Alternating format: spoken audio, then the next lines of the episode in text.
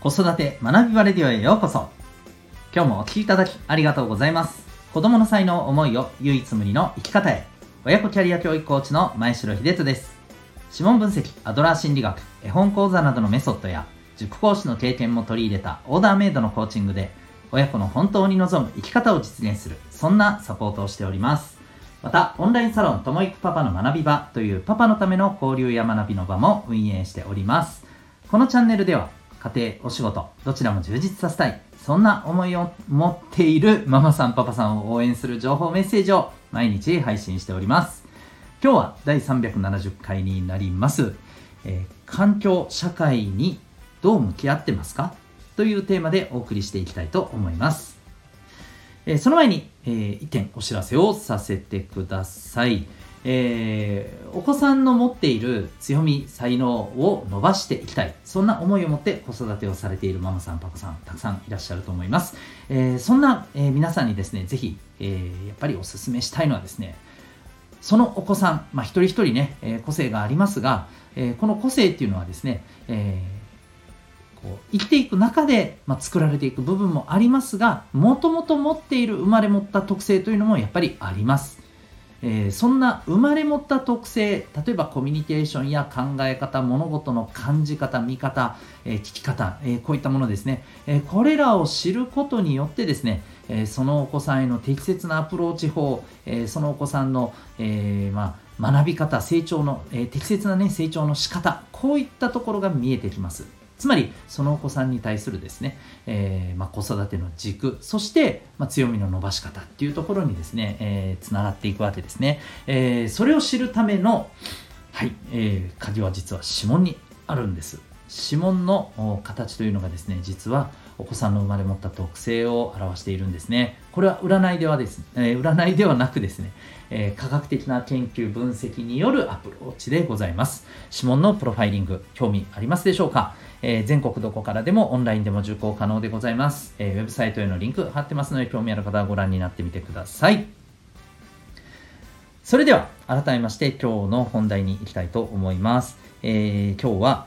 環境社会とどう向き合ってますか？ということで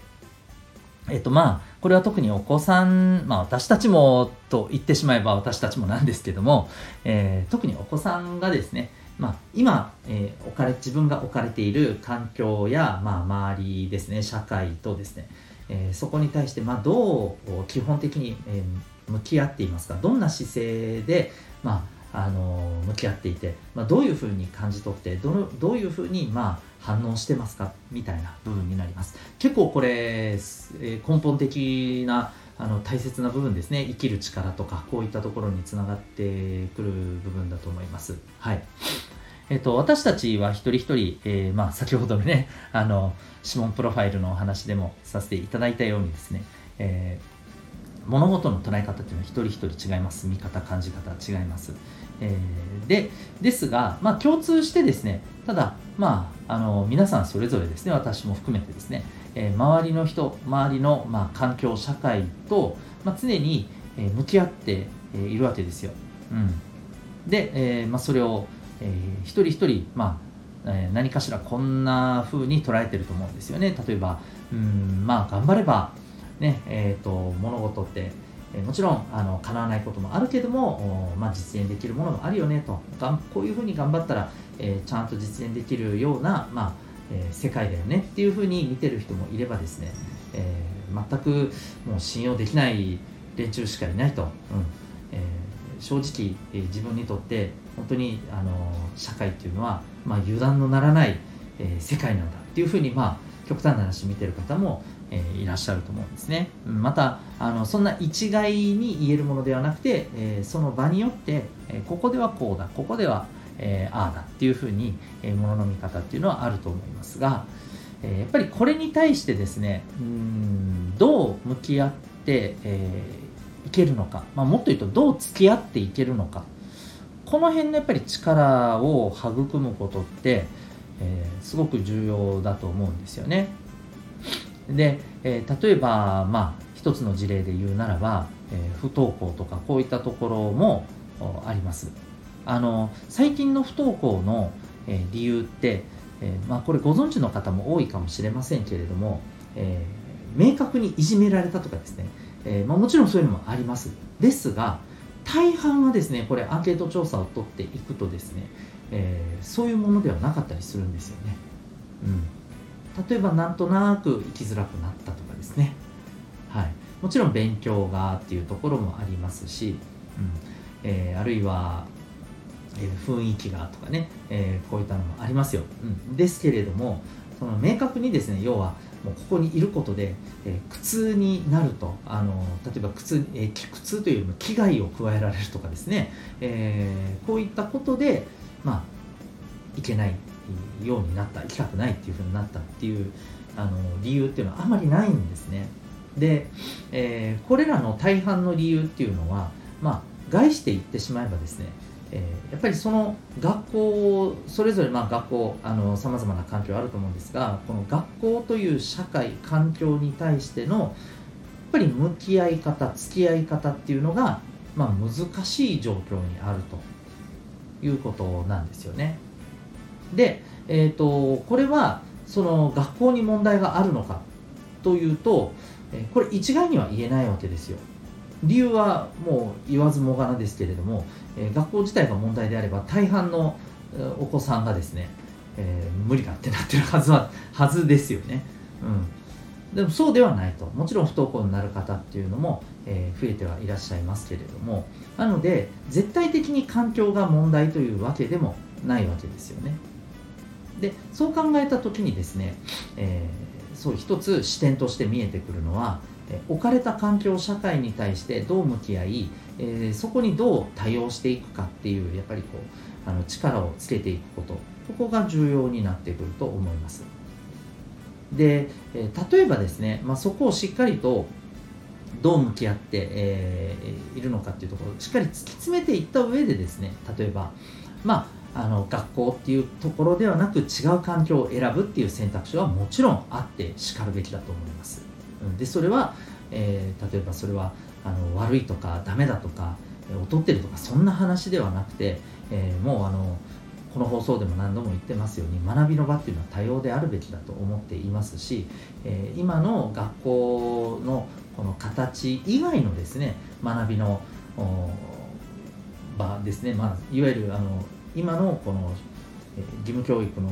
えー、学校の形以外の、えーまあ、学校があっていいと思うんですよね、まあ、実際にそういうところっていうのが、えー、少しずつ出始めていますけどね不登校支援の特別校みたいな形でもねいろんなあのまた違う形のね学びの、え、学校が出ていますけども、うん、少しずつ出てますけどもやっぱりそういうのがあってしかるべきだとは思います。ちょっと前置き長くなりましたが本題に戻るとですねそれでもですね、え、それを踏まえた上でまず、え、どう環境と向き合いどうえそこに対応するかっていうことはきちんとするべきだと思うんですよね。それをしないままただただ嫌だから、え環境を避ける、うん、っていうことはですね、えすごく肝心なところをやっぱり逃してしまう危険性があると思うんですよね。極端な話、えー、ただ環境を変えればいいでもちろんうまくいくこともありますけれども、えー、どう向き合っているか向き合い方の実は根本的なところを、えーまあ、あの変えていかないといけないのであればですねこれどこに行っても同じことをただ繰り返していくわけですよ。でそうなってくるとですね、えー、極端なことを言いますよ。極端なことを言うとこの世界に自分の居場所はどこにもないっていう、えー、究極の絶望のところまで行ってしまうんですよね。なので、えー、環境や、えー、周りの社会にどう向き合うかどう向き合っているかどう捉えているかその捉え方はどうなのか、えー、もしその捉え方を、ちょっとこれはねえーと、磨いて、えー、捉え方っていうものをこう変えていく環境とこう向き合っていく力をつけていく、えー、適応していく力をつけていくっていうことが必要なのであればじゃあどういうふうにそれをやっていくのか、えー、こういったところをですねしっかりとやっぱり私たちは見ていく必要があると思います。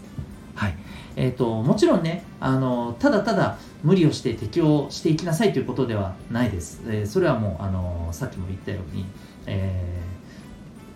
ー、こうしっかりとまずどう向き合ってるかというところを、えー、きっちりとですね確認した上でそれでも難しいということであればじゃあ、えー、どんな環境であれば適用できるのかというところが見えてくるはずなんですよね。うん、でそこで、え、環境を変えればいい、ね、それだけの話だと思うんです。そこをしっかりとやらないままですね、えただただ、えこの環境はダメだ、え変えようみたいな、えそこから逃げようっていうのはうん本当にその人のためになるんだろうかなっていうふうに思ったりします。はい、ぜひこの辺りですね、え、私たち自身にも、まあえ、問われるところかもしれませんけれども特に今回やっぱりお子さんのそういったところの力を伸ばすとそういう向き合い方っていうところを考えてみようということでですね、え、お話をさせていただきました、え、何かしら参考になりましたら幸いでございます。ということで今日はですね、えー、環境社会とのどう向き合っていますか。そんなテーマでお送りいたしました。最後までお聴きいただきありがとうございました。また次回の放送でお会いいたしましょう。学び大きい一日を。